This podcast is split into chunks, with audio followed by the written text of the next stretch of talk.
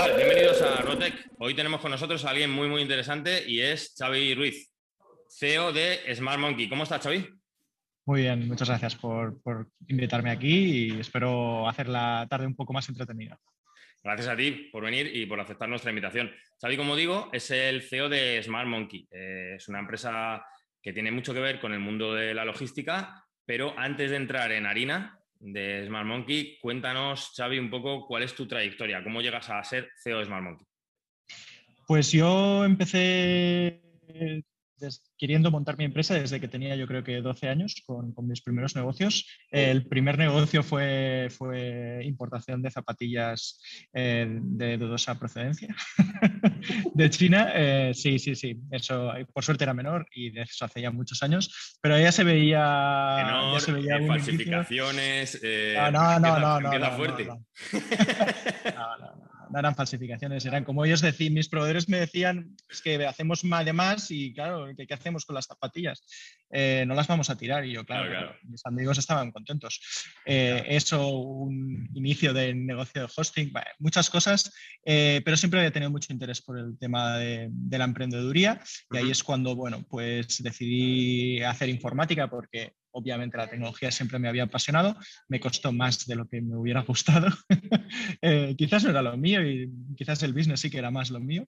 Y, a partir de ahí, pues bueno, aprendí cosas interesantes ah, en la carrera y una vez salí tuve claro que quería, que quería, que no quería ir a una gran empresa, quería aprender y tocar el barro de la realidad. Conseguí entrar en una empresa eh, más como administrador de sistemas, y lancé durante los tres años que estuve una migración de on-premise al cloud.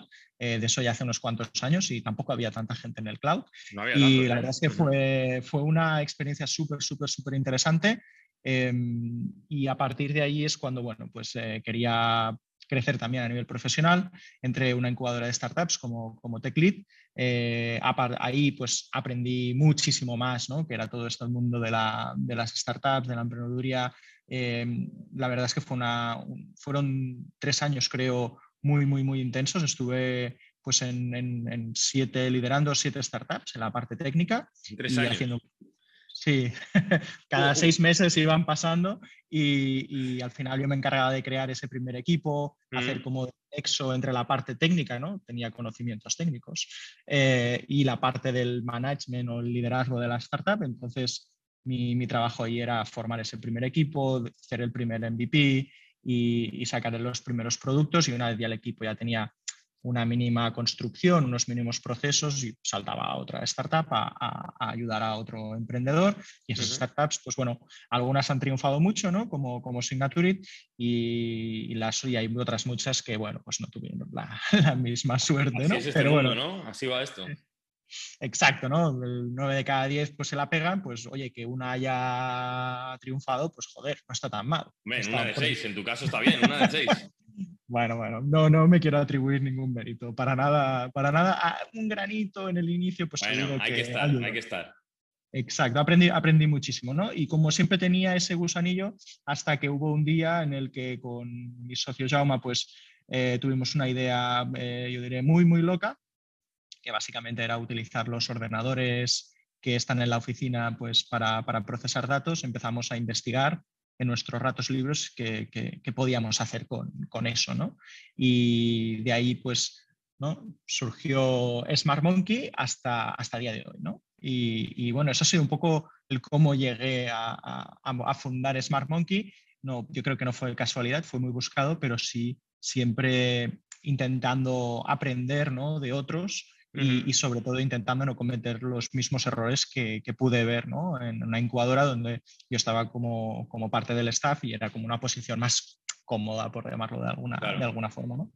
Eh, hemos cometido todos los otros errores, que son una montaña de, errores, pero, eh, pero bueno, al menos eh, la experiencia pues, es, es, algo que, que, es un grado y la verdad es que pues es un, un grado muy importante. Cuéntanos, que, tengo curiosidad por, por, saber de dónde viene el nombre, Smart Monkey. Eh, ¿qué, historia quieres? ¿La que digo a la gente o, la de verdad? Cuéntanos la de verdad, joder. que aquí. déjame que empiece.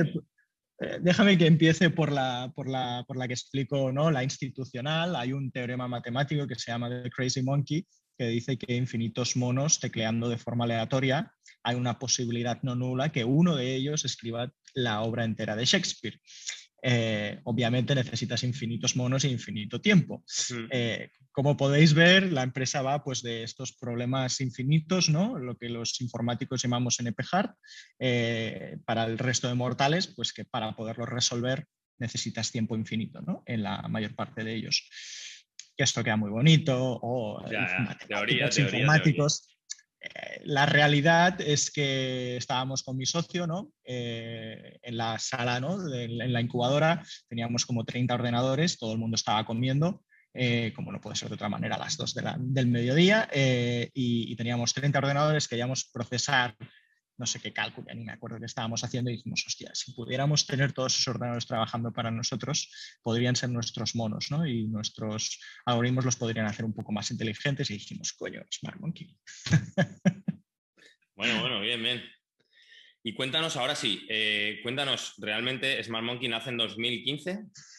Sí, en 2015 fundamos realmente, como ya se sabe, ¿no? para estas cosas, para conseguir algún tipo de ayuda. Entonces, básicamente, el proyecto nació como la idea nació en noviembre del 2014 y nos pasamos prácticamente un año viendo qué podíamos hacer con aquella tecnología de procesamiento de datos y pues, te aseguro que hablamos con más de 50 personas eh, de entrevistas de más de una hora, o sea, más de una cerveza con cada uno de ellos, eh, hasta que al final pues eh, nos topamos, ¿no? una semana antes de, de, decir, oye, pues ha estado bien, pero no le vemos recorrido a esta, a esta prueba de concepto que hemos hecho. Eh, encontramos un profesor de la Universidad eh, Huerta de Cataluña que se dedica al mundo de la investigación operativa que nos dijo, esto es oro y, os vais a hacer millonarios eh, y, vais a... Olía raro, el profesor olía raro como si hubiera fumado algo. No, no, no, no, no. Y nos dio, ¿no? Y nos dijo, sí, sí, para optimizar esto, esto es la leche, os van a pagar millones por esto. Bueno, aún no hemos llegado a los millones, eh, no somos millonarios, o sea, primer consejo, cuando un profesor de universidad en España te diga te vas a hacer de oro, respira hondo, no te lo creas y, di, bueno, bueno, vale, vale, sí, sí, no te hagas muchas ilusiones, o al menos no en el corto plazo. Llevo seis años ya casi después de, desde, ese, desde ese día, creo, eh, publicamos un artículo científico en el que lo demostramos, o sea, realmente Sí, nos lo publicaron, o sea, que algo había, algo había. Lo que pasa es que de la universidad a los billetes en el banco, pues, pues hay un poco de distancia, y sobre todo en este país, ¿no? Y, pero bueno, a partir de ahí, pues eh, a partir de, esa publicación, pues le vimos potencial, empezamos a, a trabajar un poco más, cogimos todos los algoritmos que nos había eh, con los que habíamos colaborado con la universidad, los tiramos a la basura, eso no, había por dónde cogerlo. Mm. No son informáticos, son matemáticos, empezamos a hacer los nuestros, etcétera, etcétera, y empezamos a hacer pues, el primer producto, el primer piloto, y a partir de ahí pues empezamos a aprender, porque hicimos todo lo que una empresa y un emprendedor no debe hacer dos informáticos eh, sin tener ni puta idea de logística, metiéndose en el mundo logístico. ¿Por qué? Pues porque Amazon crece, vende mucho y cada vez se vende más, ¿no? Mm. Eh, pues hemos tardado básicamente tres años en aprender, en entender de qué va esto de la logística, de qué va, eh, de qué va esto de montar una empresa, buscando fondos, etcétera, etcétera, ¿no? Hasta que finales de 2019, pues lanzamos nuestro, nuestro primer producto, eh, pivotamos también a hacer una solución mucho más SaaS y no tanto producto consultoría casi, al final es lo que recomienda, ¿no? Cuando empiezas, pues oye, acércate mucho a un cliente, desarrolla y hazlo súper feliz y a partir de ahí, cuando lo hagas con 10, pues ya podrás escalar, ¿no? Pues un poco hicimos eso, ¿no? Acercarnos mucho, hacer soluciones como muy a medida para ellos de ahí extraer qué es lo que, qué es lo que había en común en todos ellos y luego ya es cuando montas un producto más genérico, por llamarlo de alguna forma, pero que te permite escalar mucho más rápido. ¿no? Ahí es cuando, pues eso, finales de 2019, principios de 2020, eh, lanzamos la primera versión en 2019, eh, una semana antes del cierre por la pandemia es cuando lanzamos ya la versión completa de lo que es ahora lo que era en su día Highway, que ahora lo rebautizamos a Planner, em, y con dos cojones, eh, pandemia y ¡pam! Y ahí nos metemos y la verdad es que pues hoy hemos tenido un crecimiento yo creo que más que sustancial y, la pandemia pues fue un poco como un ¿no? freno de mano. Bueno, freno de eh, mano y, aceleración en algunas cosas. la pandemia ha sido un giro, yo, creo, yo lo, veo, lo veo más como un giro, ¿no? Porque eh, totalmente. En, el tema de la logística también se vieron muchas carencias durante la pandemia y se vio que se necesita mucha más eh, optimización, mucha más aceleración, ¿no? Y creo que ahí vosotros es donde metéis el, girito, ¿no? Y, Sí. O sea, yo creo que nos fue muy bien la pandemia porque nos ayudó primero a centrarnos a los proyectos que teníamos, pues lo típico, ¿no? Medio hablado, pendientes de cerrar, vino la pandemia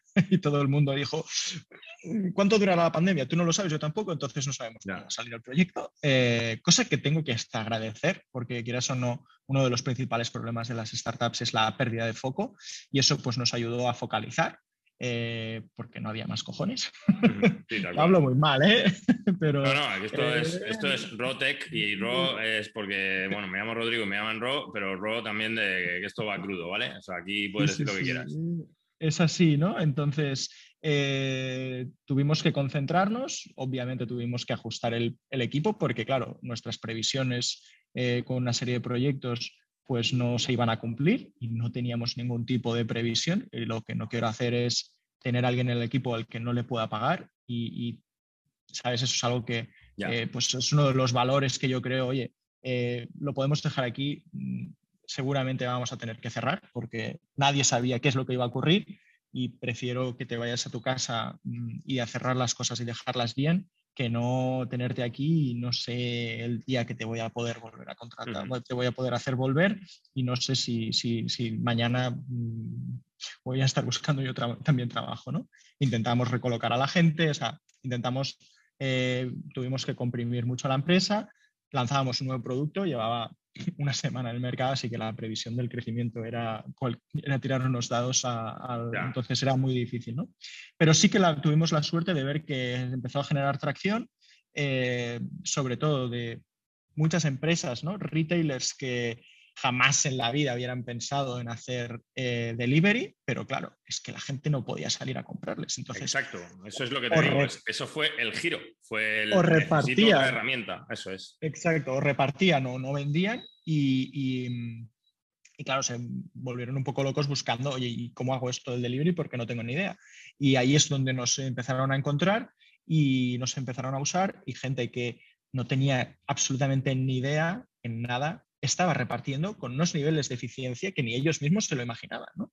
Pero justo, justo, ahí va. Eh, hemos contado más o menos de qué va. Cuéntanos ahora más en detalle para todos los que nos están escuchando y viendo. Es, ok, Smart Monkey ayuda a empresas a repartir de forma eficiente. Bien, pero cuéntanos un poco qué productos tenéis, qué hacen y por qué son diferenciales en el mercado. Perfecto. Pues sí, creo que me he adelantado a, no, todo. Siempre, siempre pasa, siempre pasa. No te preocupes, Xavi, porque siempre pasa. Vosotros estáis eh, eh, con la idea todo el rato en la cabeza, pero los que nos escuchan, pues, eh, oye, has contado muy bien cómo llegaste hasta aquí, lo que ocurrió cuando lanzaste esto y que el mercado pues necesitaba ese giro, ¿no? esa forma de repartir. Pero, ¿por qué Smart Monkey ayuda de una forma tan eficiente a una compañía a repartir su producto?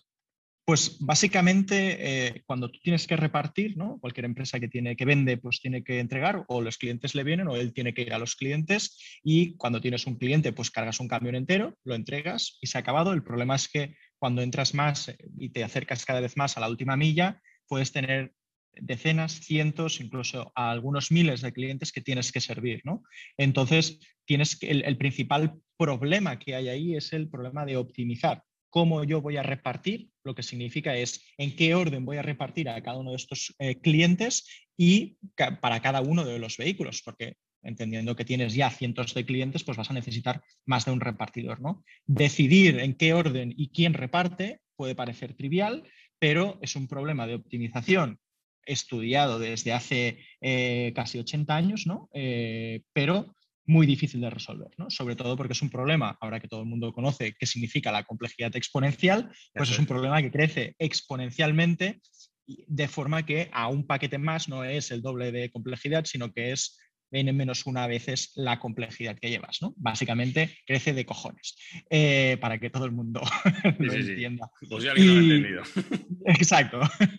Y ese es el, ese es el problema que venimos a, resolver, ¿no? El, aquí, una de las cosas que nos hace diferenciales y el, hostia, si es una tecnología o es un estudio que lleva 80 años, ¿por qué la mayoría de las empresas siguen repartiendo de forma manual? Primero, porque hacerlo manual es más rápido, más rápido entendiendo de, oye, tiras los paquetes y que los repartidores espabilen, eso es lo que desgraciadamente sucede habitualmente, y porque es la gestión del dato. Y el propio cargar todos esos datos en un sistema, que el sistema te haga una sugerencia, que esa sugerencia te la entregue en un tiempo corto de espacio, porque estas empresas tienen muy poco tiempo, eh, eso es lo que nos hace sobre todo diferenciales, que esa subida, esa gestión sea muy, muy, muy sencilla. Y cuando digo muy sencilla es que la empresa Repartos Manolito sea capaz, viendo un vídeo en 15 minutos, de planificar su ruta y ahorrarse un 30% de los kilómetros que, que recorre cada día, hostia, tienes que haberlo hecho muy bien, ¿no? De una forma súper sencilla para que alguien normalmente con unos conocimientos relativamente bajos a nivel técnico, ya no hablemos de complejidad, o sea, esos años luz, ¿no? Sea capaz de utilizarlo, igual que usa el WhatsApp y pues ya, ya aprendido a usar WhatsApp, pues que sea capaz de planificar sus rutas e incluso de luego hacer cuatro modificaciones porque lo digo yo, que eso es algo bastante, bastante típico, ¿no? Pero necesario, ¿no? Esa flexibilidad unido a la, facilidad de uso y sobre todo también a la velocidad, el poder subes, apretas un botón y que en tres segundos o menos te sugiera una ruta eh, y luego apretes un link y se envíen los correos para los repartidores, pues hostia, eso es algo que eh, en conjunto pues dices, esto me está ahorrando aproximadamente el 90% de mi tiempo de planificación, eh, cuando, cuando probablemente tenga apenas media hora. Y ese es el problema. Como tienen muy poco tiempo para tomar esas decisiones, pues eh, lo reparten como buenamente pueden, los repartidores salen, lo hacen como pueden y, no lo hacen mal. ¿eh? Hay repartidores que, joder, me quito el sombrero de la experiencia que tienen y del, y del nivel de eficiencia. Pero, a ver, es un problema de optimización muy, muy complejo con, cientos o miles de ceros de, probabilidades diferentes. ¿no? Entonces, eh, no lo hacen tan mal. Pero una máquina pues es una, lucha muy, desigual. Ahí está. es un tío con su, toda su inteligencia, toda su eh, buen hacer, su experiencia contra una máquina. Pero ¿qué, ¿qué variables tenéis en cuenta a la hora de planificar? Pues desde ventanas horarias, capacidades, eh, incluso restricciones del propio negocio, pues no, este cliente necesita que se lo reparta un camión especial o las lo que ahora se está poniendo eh, tan de moda, ¿no? Las zonas de bajas emisiones y yo tengo vehículos que pueden entrar y vehículos que no. Claro, ya hay, claro, todos estos pequeños, insignificantes detalles te afectan a cómo tengo que repartir. Sí, sí. Claro, cada detalle de estos añade una capa más de complejidad y eso hace que cada vez sea más complicado ah, para empresas que no estén digitalizadas, pues dar salida, ya no solo dar salida, sino eh, hacerlo de forma eficiente y que luego no venga a la urbana y te ponga una multa. Eh, claro, el mundo cada vez es más complejo ¿no? y es inevitable tener que llegar a, herramientas de este tipo, porque es que cada vez más el, la diferencia de, de rendimiento va a ser superior y la logística es un negocio de céntimos y de segundos. Cada segundo cuenta, cada céntimo cuenta. Entonces, si le puedo sacar un 30% es una auténtica barbaridad y eso pone a las compañías en una, ventaja competitiva pues, que es difícil competir con las que no lo tienen. Desde luego. Eh, ahora hablabas de, 30%, de céntimos, de segundos. ¿Tenéis, eh, ¿tenéis datos, ratios que, que hayáis demostrado en clientes?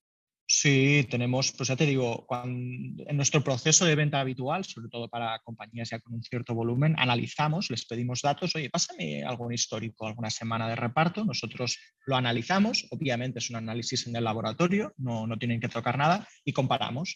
Y ahí pues normalmente sale eso, entre el 25 y el 35% de ahorro de, de tiempo y kilómetros. Que claro, cuando lo llevas a flotas de decenas o cientos, pues es un ahorro más que sustancial. Ya no tanto por el ahorro, ¿eh? muchas empresas o, no, lo ven como, hostia, me voy a ahorrar tanta pasta, qué bien. Al contrario, lo ven de decir, ahora puedo vender un 30% más, puedo repartir un 30% más sin tener que invertir ni un solo euro, algún litro de gasolina.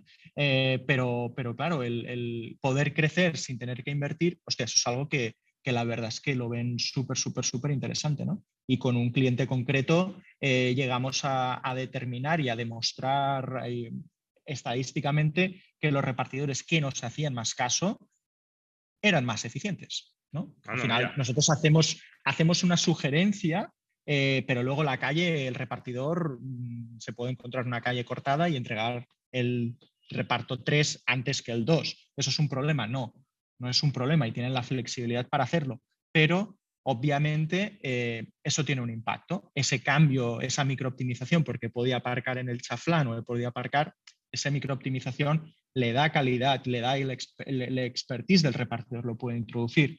Eh, cuando empiezas a repartir como un loco, eso tiene un impacto, obviamente. Y conseguimos demostrar con una, con una confianza del 99-75% que los que seguían más nuestro recorrido, nuestra sugerencia, eran alrededor de entre un 10 y un 12% más eficientes a nivel de productividad. ¿eh? O sea, repartos eh. por hora. Ojo, porque lo que tú estás diciendo, ya ahí vamos a, es un porcentaje que te puede parecer mucho poco, 10-12%, pero mételo en volumen.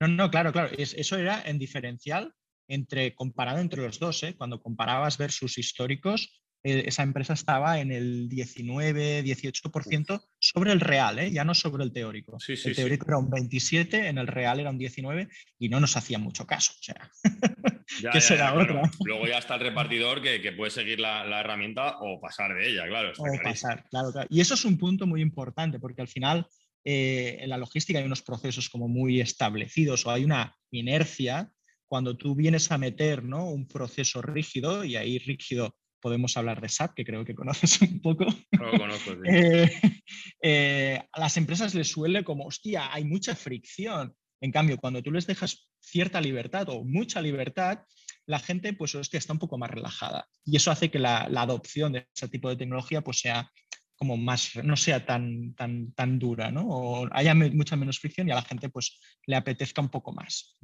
¿eh? Siempre hay el típico que, que, no le gusta, pero ese no lo vamos a quitar jamás, ¿no? Porque quieras o no, pues hay una parte de control y que, obviamente es necesario para poder aprender y poder Sí, pero si, me permites el símil, al final esto pues será como los taxistas, ¿no? Al principio estaba el clásico taxista de toda la vida que pasaba de utilizar el GPS y ahora no hay ninguno que sepa llegar a ningún lado si no tiene la máquina encendida.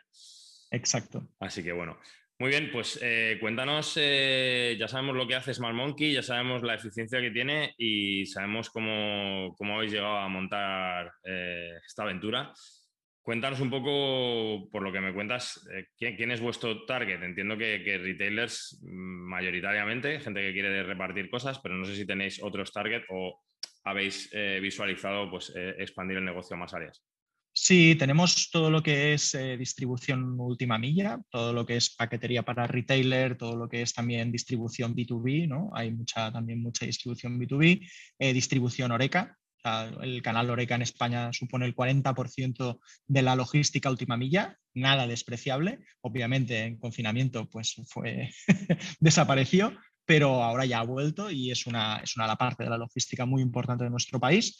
Eh, y luego otro tipo de logística más, eh, más, más tradicional. ¿no?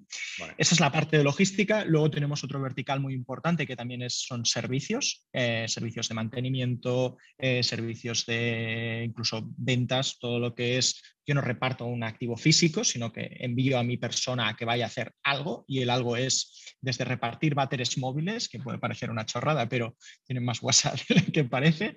ojo con los festivales, Ojo los festivales Sí, sí, sí, a reparar eh, ascensores, cualquier tipo de mantenimiento.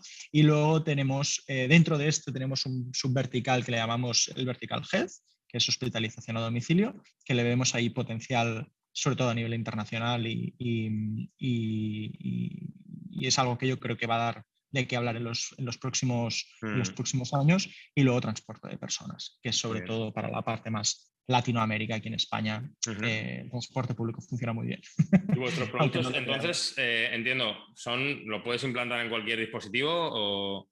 Sí, e, esa es la parte buena, ¿no? Es un, se trata de una, plataforma web, o sea, desde cualquier ordenador con un navegador puedes acceder. Y luego la parte del dispositivo móvil es cualquier dispositivo, eh, cualquier smartphone, vamos. todos los que, lleve el repartidor, se la instala y a funcionar con él. No, no, esa es la, la, gracia, no se tiene ni que instalar nada, simplemente tiene que abrir un link desde un correo electrónico o desde el link que le envíen por el WhatsApp, desde su, su jefe, y ya puede estar repartiendo. Y este es la, uno de los puntos interesantes, ¿no? que es que incluso en el mundo de la logística, desgraciadamente, hay mucho, está muy hay una subcontratación muy, muy importante y hoy trabajas y mañana no. Entonces, el que no se tengan que instalar una aplicación, eso también es otra barrera que, de fricción que reducimos en el que, oye, abre este link y empieza a repartir, no importa si eres de, la empresa, eres un subcontratado, tengo el mismo nivel de tracking, el mismo nivel de prueba de entrega, el mismo nivel de notificaciones a mis clientes. O sea, puedes empezar en cuanto te llegue el WhatsApp. Venga, a repartir. Literalmente. Agarra la moto, pilla el paquete ese y a funcionar con él. Muy bien. Correcto, sí, Cuéntanos, Xavi, ya por último, ¿en, qué fase está Smart Monkey? Eh, pues mira, ah, básicamente hace poco hemos cerrado una, ronda así, ahora estamos en, crecimiento, eh, estamos ahora eh, operando principalmente en todo lo que es España y Latinoamérica. Eh, la razón es porque hablamos el mismo idioma eh, y parece algo no importante, pero lo es mucho. Al final, como he dicho antes, la logística son procesos críticos, necesitas dar soporte en lengua nativa, necesitas generar esa confianza y al final, pues eh, el mundo latinoamericano, hostia, es un mundo muy, muy, muy, muy grande mm. eh, y donde le vemos un potencial muy elevado. ¿no? Por, eso, por eso estamos ahí. Tenemos clientes en 22 países, no solo en habla hispana, eh, pero son, obviamente son mercados en los que nos han encontrado, nos han probado, les ha encantado y, y, se han quedado. ¿no? Pero donde estamos haciendo foco ahora mismo es España y Latinoamérica y creciendo para el año que viene, pues levantar seguramente una serie A. Ese es un poco nuestro objetivo, trabajando para que las métricas así lo, lo soporten y mejorando el producto, mejorando los clientes, mejorando el número de cuentas. Eh, la verdad es que este año a ver si conseguimos hacer un por tres de la facturación del año pasado. Estamos ahí trabajando para que eso sea. Y, y bueno, ah, con muchas ganas, el equipo está súper súper motivado, creciendo. Ahora ya somos ya somos más de 10 y bueno, poquito, poquito a poco, pero, pero el equipo quiere crecer y quiere correr, así que les ayuda. Y con la aplicación llegaréis eh, donde queréis en, menos tiempo, así que muy bien. Sí, sí, sí. Por último, Xavi, eh, un consejo para la gente que se quiera empezar a tirar al barro de, de emprender. Bueno, yo lo tengo muy claro y siempre digo lo mismo cuando me hacen esta pregunta. No lo hagáis bajo ningún concepto. es un... Eh, no lo hagáis, no, de verdad, de verdad, no lo hagáis. Es algo muy duro. Eh, si lo hacéis por el dinero, menos aún. Eh, hay otras formas de ganar dinero, mucho más rápido, con mucho, con, mucho menos esfuerzo. Y esto lo tienes que hacer porque te lo pasas bien, porque te gusta, porque te apasiona. Y una recomendación, aún si con toda la recomendación al hacerlo decidís hacerlo, es haceros un cash flow personal. Eso yo creo que es un consejo que hago a todos los nuevos emprendedores es, oye, si tú puedes pasarte un año sin que entre ni un solo euro en tu cuenta o no tienes otros tipos de ingresos y de ellos puedes vivir, pero si no tienes y tu trabajo es tu única fuente de ingresos, como no tengas un año de ahorros, ni te lo plantees. Es que ni te lo plantees a menos que el negocio lo tenga que sepas que te van a comprar el día uno, cosa que es normalmente improbable. ha pasado un poco ha pasado poco, ha pasado poco, ¿no? Entonces, esa es mi, recomendación para nuevos emprendedores. Cash flow personal, porque te darás cuenta de que, hostia, es que tengo ahorros para vivir tres meses. No te metas. Haz otra cosa. Eh, gana más dinero, ahorra y cuando tengas ese año, entonces te lo puedes empezar a plantear. La idea o un poco mientras tal, sí, sí.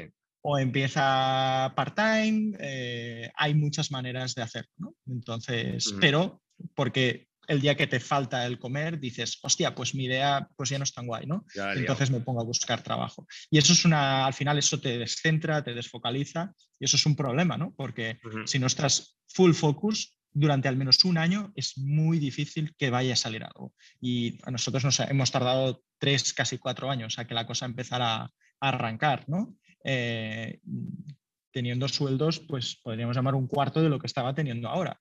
Eh, el bajar eh, es difícil. Subir siempre es muy fácil, eh, pero bajar no es tan fácil. Bueno, me quedo con lo que has dicho, ¿no? Si no te sale espontáneamente de tu cabeza, de tu corazón y de tus tripas, no lo hagas. Si lo haces por dinero o por orgullo, no lo hagas. No, porque va a ser un fracaso asegurado. Correcto. No vas a, aguantar. y esto no es, una, no es un sprint, es una, maratón y más de una maratón. Es, es, una, es como tener un hijo. Sabes que empiezas y no, sabes lo que te vas a encontrar. No tiene fin eso. Bueno, pues eh, aparte del consejo, que te lo agradecemos mucho, recomiéndanos un libro y una persona a la que creas que tenemos que entrevistar. Mira, libros os, puedo recomendar dos. Uno súper interesante que se llama Deep Work. Eh, lo, encontraréis en, en, Amazon sin problemas, de Cal Newport. Muy interesante, dice cosas muy interesantes, como por ejemplo abandonar las redes sociales, eh, te distraen mucho. Eh, muy recomendable, me lo he leído dos veces y creo que es de los pocos libros que he repetido la lectura y aún así aún me cuesta aplicar ciertas de las cosas que dice. ¿no? Ese lo, encuentro muy interesante y muy necesario en el, momento, en el mundo que vivimos tan lleno de distracciones. ¿no? Y otro, más encarado en la parte más operativa y seguro que para más es un libro de esos de referencia en el, en la parte de logística y procesos, que se llama The Goal, eh, The Process of Ongoing Improvement, eh, de, de Elioth. Goldratt. Eh, tenía por aquí buscado, estaba leyendo. Muy, muy, muy bueno. Es un libro que se lee súper fácil y te habla pues, de, de, qué es un proceso con historias y la verdad es que aprendes mucho más de lo que te llegas a imaginar, ¿no? Y yo creo que esa es una de las claves, ¿no? Gente que explica cosas complejas de forma fácil, que es muy difícil. Eso, es lo difícil realmente. El que sabe, el que realmente sabe, es capaz de hacer eso. Explicarlo de forma fácil, cosas complejas de forma fácil. Ese es el que realmente sabe. Así que muy bueno. Pues por último, recomiéndanos a alguien que conozcas y que creas que tiene una historia guapa que contarnos aquí. Pues bueno, yo os recomendaría hablar con Jaime Novoa, que seguramente más de uno lo debe conocer. Tiene su blog Billflow y ahora trabaja en, en Cafan. Es un súper experto del mundo emprendedor en España y yo creo que es una de las personas que, más gente conoce y, la verdad es que está haciendo un trabajo súper, súper interesante en Cafan. Eh, yo creo que sí tengo que recomendar a alguien, sin duda. Sin duda pues, pues eh, entrevistaremos a, a Novoa entonces. Muy bien, Xavi. Pues... Sí, sí, por supuesto, le has liado tú. Eh, Xavi, de verdad, muchísimas gracias por, atendernos, por estar aquí hoy y por contarnos eh, toda la historia de Smart Monkey, lo que hacéis y de verdad, muchísima suerte desde Rotec. Seguiremos vigilando de cerca porque tiene muy buena pinta esto, ¿vale? Muchísimas gracias, Rodrigo, y un placer haber podido estar aquí. Ojalá podamos volver el año que viene y, con nuevas historias. Seguro que sí, con más dinerito de financiación, ya verás. el dinero no es lo más importante. ¿eh? Ya, ya, pero te permite hacer cositas. Eso sí, eso sí. Financias cuando, cuando te invierte un inversor, al final estás perdiendo una parte de tu hijo, eh, pero te permite hacer cosas más guays, ¿no? Entonces, ahí, por eso estamos trabajando, para hacer cosas más chulas y al final ayudar a la gente. Creo que eso también es importante. Importante también. Bueno, pues ahí nos vemos, ¿vale? Muy bien, muchísimas gracias. Un saludo. Venga, y vosotros no olvidéis suscribiros para no perderos ninguna. Hasta luego.